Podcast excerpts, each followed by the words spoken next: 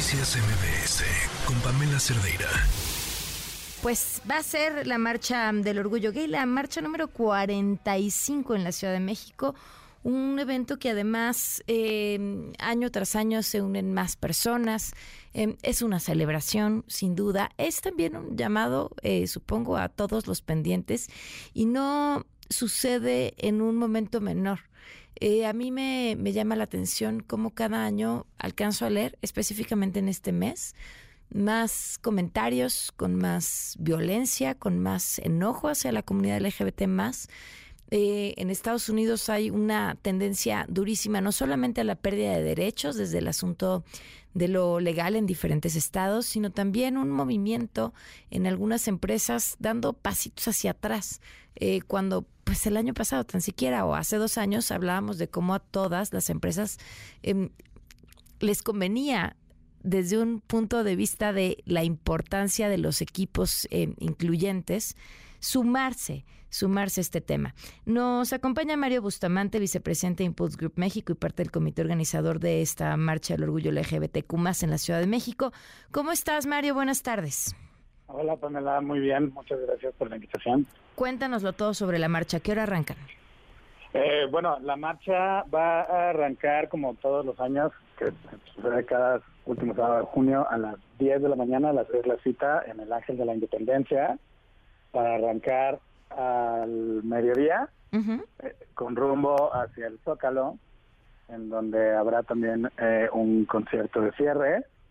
Eh, y pues nada, o sea, creo que justo viste una introducción como muy acertada, en donde si bien es cierto que pues también es un momento de celebración de todas las orientaciones sexuales y de todas las identidades de género, pues también es un momento de exigencia, ¿no? Y, y justamente lo que buscamos este año es recuperar este sentido social, plural, apartidista y de causas que la marcha pues ha, significado desde hace muchos años, ¿no?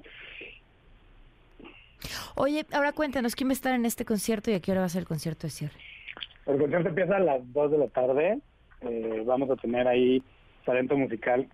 Casi todos, todo el talento, yo creo que el 95% son personas LGBT. Ah, entonces va a estar Valentina, de Drag Race México, va a estar Playa Limbo, va a estar Nicoleta Espellini, Taiga Brava, que también es una drag queen que está en un reality que se llama Queen of the Universe, el elenco de Mentidrags, que pues, es esta versión eh, drag de mentiras, el elenco de Jamie el musical, el coro gay de la Ciudad de México, René Ghost, la Bruja Prieta, que es una DJ eh, que viene de, de la cultura del ballroom, eh, va a estar Adriana de Moura de Real Housewives Miami, DJ Luis Rivers, Jorge Herrera, Luis Almaguer, eh, Mason Point, que es una compañía de ballet, eh, de, ballet queer, ¿no? Dila Verónica, Azak DJ, que, que es una chica bisexual que toca eh, con su saxofón. Creo que la música va a estar muy buena. Y, y aunque de pronto pueden sonar ahí nombres tal vez no tan conocidos, pues creo que de eso se trata. Creo que justo la marcha del orgullo LGBT y más tiene que ser un momento para visibilizar el talento de la diversidad, ¿no? Claro. Oye, Mario, eh, esto voy a regresarme un poquito a lo que comentabas al inicio de las exigencias. ¿Ustedes han visto, detectado algún movimiento que pudiera eh, leerse como negativo, por ejemplo, en la participación de las empresas? Pues creo, justamente, por lo menos desde este lado y desde la colectiva que yo represento, eh, este año eh, tomamos una postura eh, un poco drástica en cuanto a pues pausar la participación de los vehículos automotores en la marcha. no Esto a raíz de que después de la pandemia y el año pasado que fue la primera marcha que realizamos después de pandemia, pues se hizo muy evidente que era un caos.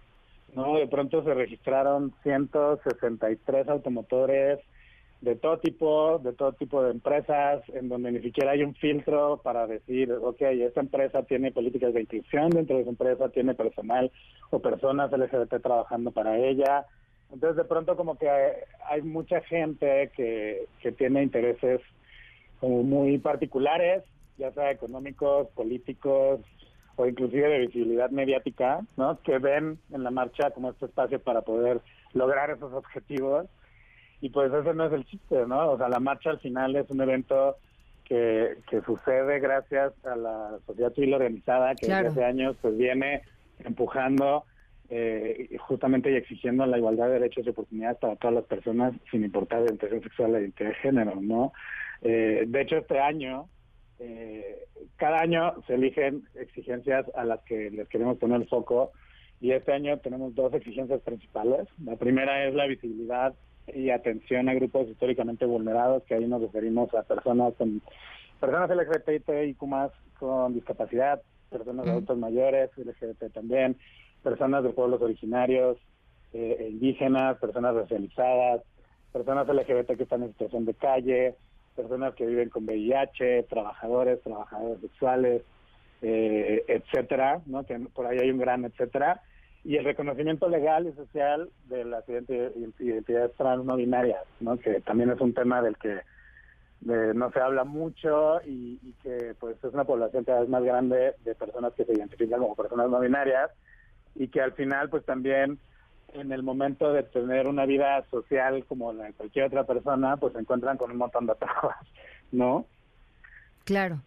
Oye, eh, pues... Esas, son las exigencias de este año. Pues... Eh, la invitación a, a, quienes vayan a participar, como bien dices, a poner el foco sobre las exigencias y, y, creo que, eh, que, que celebrar es una forma de protestar también, es una de las formas más hermosas de decir, aquí estamos y esto somos. Así que que sea como cada año eh, muy exitosa esta marcha.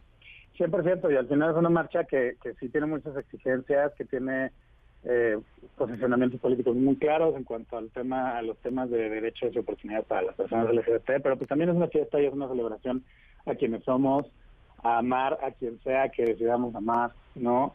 Eh, y, pues este llamado también justo a poner atención en, las exigencias. Este año hecho de manera histórica, la marcha la van a encabezar las personas LGBTI con, discapacidad.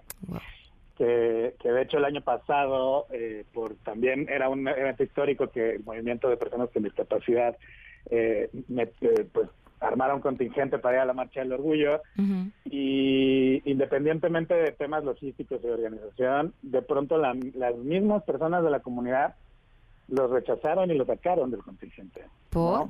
Que pues, porque quedaban ahí, que porque iban muy lento, que porque estaban estorbando y este tipo de cosas que, que de pronto nos hicieron a nosotros caer en cuenta de que pues justo esta marcha trata de eso, ¿no? De siempre hemos pensado que si se logra la, la garantía de derechos y oportunidades para la persona para las personas que han sido más vulneradas, pues estamos logrando para todos. algo para todas y para claro. para todos, ¿no? Entonces, justamente en una manera de reivindicar lo que sucedió el año pasado con el movimiento de personas con discapacidad, pues este año van a encabezar la marcha. Eh, también como un mensaje de que también pues, como personas LGBT tenemos que ser empáticas a las diferentes realidades que atraviesan a nuestras poblaciones, que no son solamente ser gay o lesbiana o no son solamente el poderte casar, ¿no? Sino hay un montón de realidades que atraviesan a nuestras poblaciones. Claro. Eh, sobre todo, por ejemplo, poblaciones trans, poblaciones no binarias, que, que a veces, digo, las personas gay, eh, lesbianas, bisexuales, que no tenemos eh, una identidad de género diversa, pues no nos damos cuenta de todas las trabas que las personas que, que se identifican con otras identidades tienen al momento de estar en una sociedad. ¿no? El tema de los baños, por ejemplo, ¿no? El tema de poder, eh, de que reconozcan tu identidad en todas partes, eh, de que te margenericen cuando te mencionan, ese tipo de cosas, pues son vivencias que no tenemos las personas gay, lesbianas o bisexuales, y que a veces creo que, que nos falta un poco de empatía a entender todas estas realidades que atraviesan este acrónimo que es el LGBTTIQ+, ¿no? Que justamente al principio decías marcha gay y, mucha gente dice, sí, es que es el gay pride y es la marcha gay, pero pues... ¿A cuántos dejas fuera? Es que, a ver... Ha costado muchísimos años siempre, poder... Siempre, eh, siempre se deja a alguien fuera. Y qué bueno que, que en, entre grupos eh, históricamente discriminados se haga esta autorreflexión de pues también nos atraviesa a nosotros y a quienes estamos dejando fuera, ¿no? Y creo que es una conversación súper importante desde el LGBTQ+, desde el feminismo, pues desde, desde todas las personas que están alzando la voz para decir, también sucede hacia adentro y es importante romper esa estructura hacia todos lados. Eh, Mario, te agradezco mucho que nos hayas acompañado y bueno, pues ahí estaremos atentos y atentos a la marcha. Muchas gracias, pues nos vemos el sábado a, partir de las 10 en el Ángel, a partir de las 2 de la tarde va a empezar el concierto en el Zócalo de la Ciudad de México, entonces pues va a ser un, un día largo, un día lleno de celebración de la diversidad y pues por allá ojalá y nos veamos. Muchas gracias. Gracias a ti. Buenas tardes. Noticias MBS con Pamela Cerdeira.